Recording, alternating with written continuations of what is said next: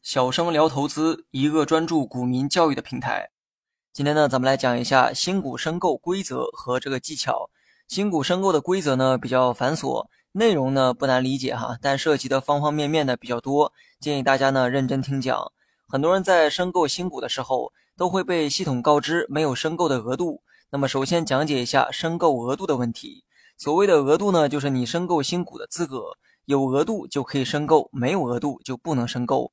额度高呢，可申购的数量就多；那么额度低呢，可申购的数量就少。那么决定额度大小的因素是什么呢？答案呢是金钱，更准确点说，是你持有股票的市值。假如说你持有许多股票，这些股票的市值呢加起来是十万，而这十万就决定了你可以申购新股的额度。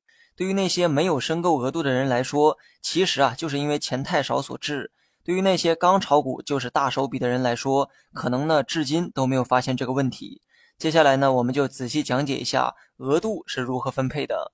如果你想申购上海上市的新股，目前的规则是每一万元市值可申购一千股。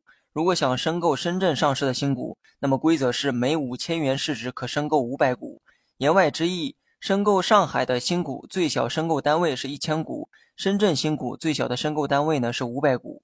接下来呢，我们就以这个上海市场啊举个例子，你如果想申购上海上市的新股，那么你之前持有的上海股票的市值至少要在一万元以上，这样呢你可以申购一千股的新股。如果你前期持有的上海股票的市值呢是两万元，那么就可以申购两千股新股。深圳市场呢也是同理哈，只不过申购单位呢不太一样。深圳是每五千元市值啊可以申购五百股新股，其实呢换算一下也等同于每一万元市值可申购一千股，只不过深圳市场的计量单位啊更小一些，本质上没有什么区别。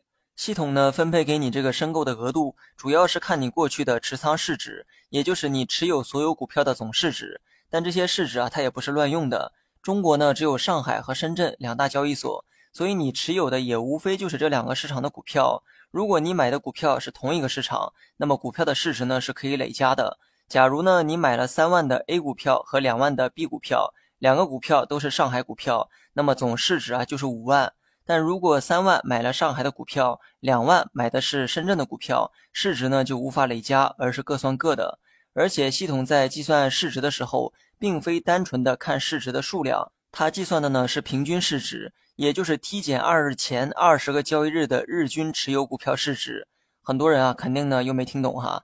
T 减二日就是前天，从前天开始再往前计算二十个交易日，在这期间内的日均持有股票市值才是主要的参考依据。如果你还是没听懂哈，那么你就简单认为过去二十天内的日均持仓市值即可。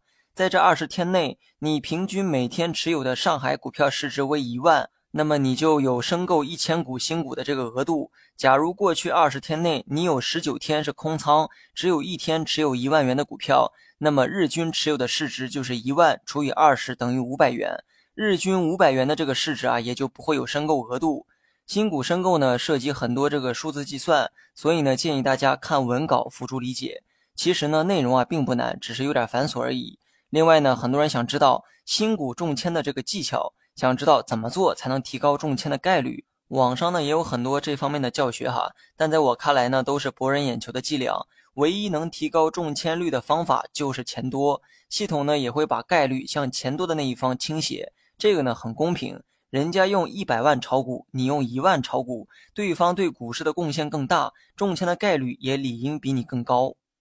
好了，本期节目就到这里，详细内容你也可以在节目下方查看文字稿件。